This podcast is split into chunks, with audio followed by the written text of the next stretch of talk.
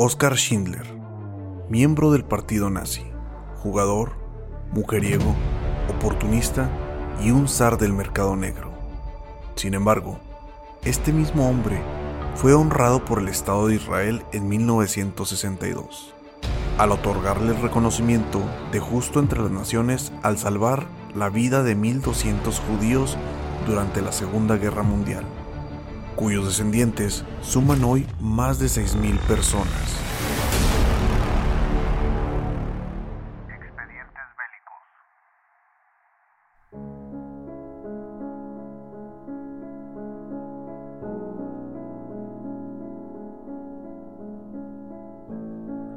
nacido el 28 de abril de 1908 en Citaví, Moravia, entonces parte del imperio austrohúngaro. Hijo de Hans Schindler y Franziska Lauser, en aquel entonces su familia poseía grandes riquezas. Durante su niñez y juventud conoció a familias judías, de las cuales sus mejores amigos eran parte de... Una vez terminada su educación secundaria, Schindler entró en la escuela técnica, de la cual fue expulsado por falsificar su boleta de calificaciones. Se graduó más tarde, pero no hizo los exámenes que le hubieran permitido acceder a la universidad. Por lo cual, estudió una carrera de ingeniería en la ciudad de Brno, al mismo tiempo que se enlistó en el ejército checo, en el que llegó a ser cabo del décimo regimiento de la infantería del 31 ejército. Contrajo matrimonio el 6 de marzo de 1928 con Emily Pells, hija de un próspero granjero. Vivieron siete años con los padres de Schindler. Dejó de trabajar con su padre para probar suerte con varios empleos. En 1930 se afilió al partido nazi por necesidad, acto que lo llevaría a codearse con los altos mandos.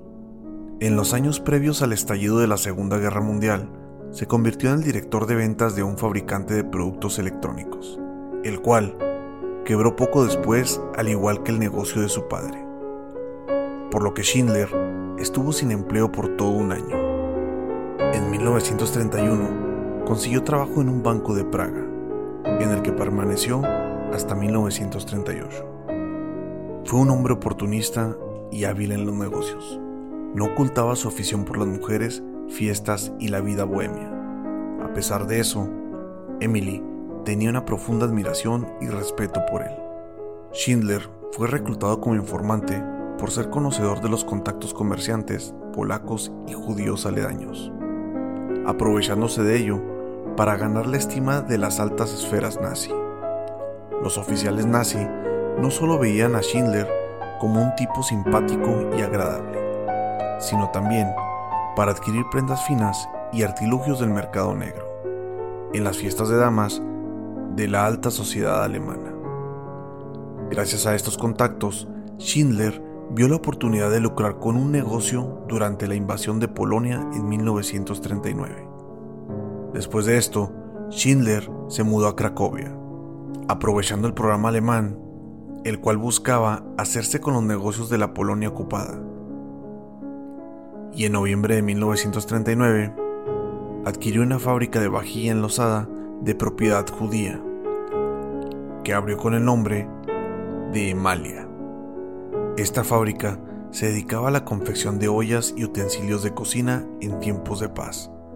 Pero Schindler adaptó la producción para abastecer al ejército alemán con utensilios de campaña. Como la mano de obra alemana resultaba cara y además escasa, empleó judíos porque eran mucho más baratos.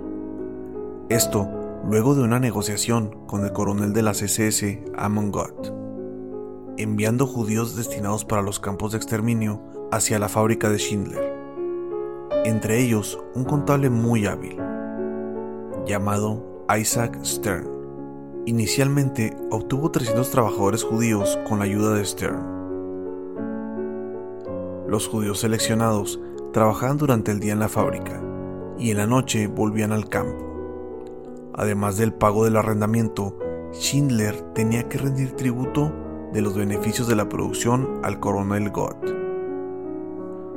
Poco a poco se fue abriendo la conciencia de Schindler, al darse cuenta de la brutalidad con la que los nazis trataban a los judíos. Se dio cuenta que los judíos no eran mano de obra barata, sino seres humanos, madres, padres, niños expuestos a una matanza despiadada. Schindler protegió a sus judíos mediante sobornos y diplomacia personal con la excusa de que eran fundamentales para el esfuerzo bélico alemán. Así fue como incorporó una división dedicada a la fabricación de balas para abastecer a la Alemania nazi. Aproximadamente mil judíos estaban registrados como sus trabajadores. Además, permitió que 450 judíos que trabajaban en fábricas cercanas vivieran en Emalia. La protección de estos judíos y algunos de sus negocios hicieron que las autoridades alemanas sospecharan de que actuaba de manera corrupta. La policía y la SS lo arrestaron varias veces, pero salía libre gracias a sus conexiones con los altos mandos del Servicio de la Defensa y en la inspección de armamento del ejército alemán. En octubre de 1944, Schindler obtuvo la autorización para reubicar la planta en Brunhild. Isaac Stern redactó varias versiones de una lista de hasta 1.200 prisioneros judíos necesarios para la nueva fábrica, conocida como la lista de Schindler aunque Malia era una fábrica más de armas.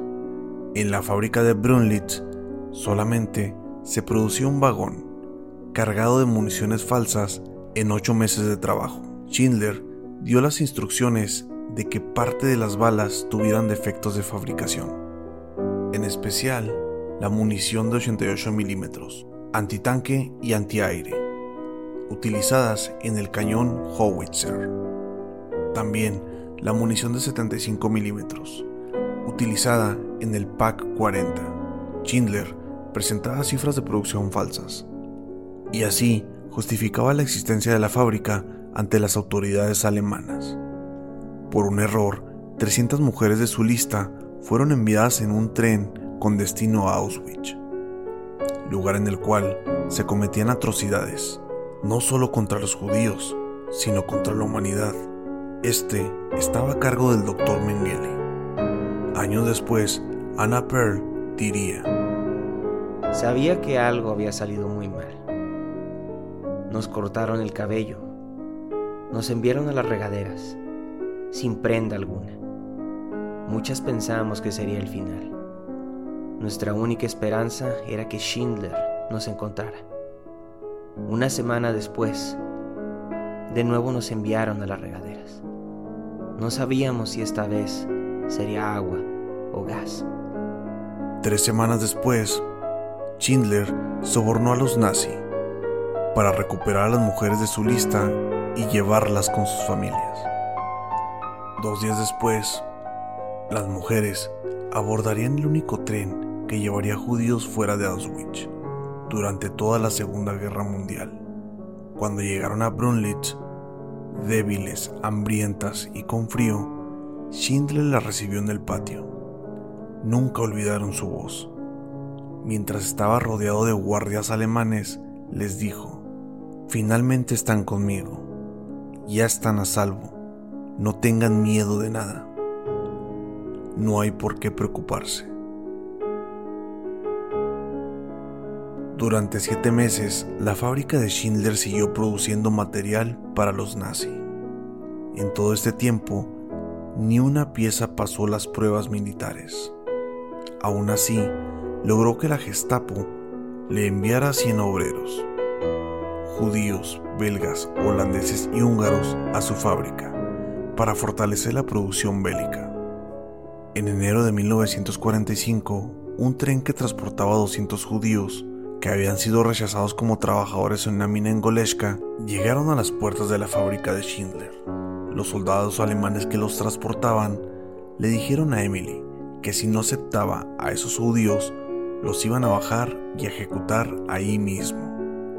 Rápidamente llamó a Schindler, quien dio la orden de que los dejaran con él.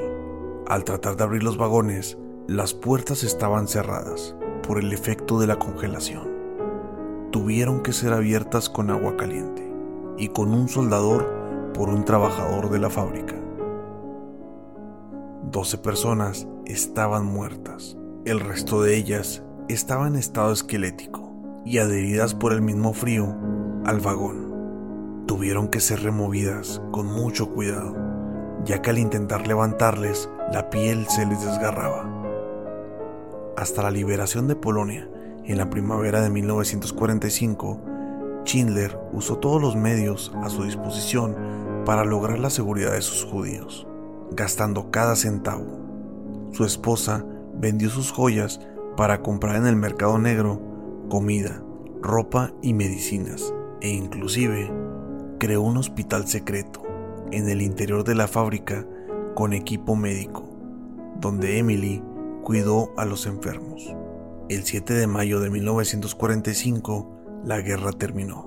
Schindler reunió a todos en la fábrica para escuchar el discurso del primer ministro británico, Winston Churchill, anunciando la rendición de la Alemania nazi. A las 5 de la mañana, con la seguridad de que sus judíos estaban realmente libres de cualquier peligro, Schindler dejó la fábrica.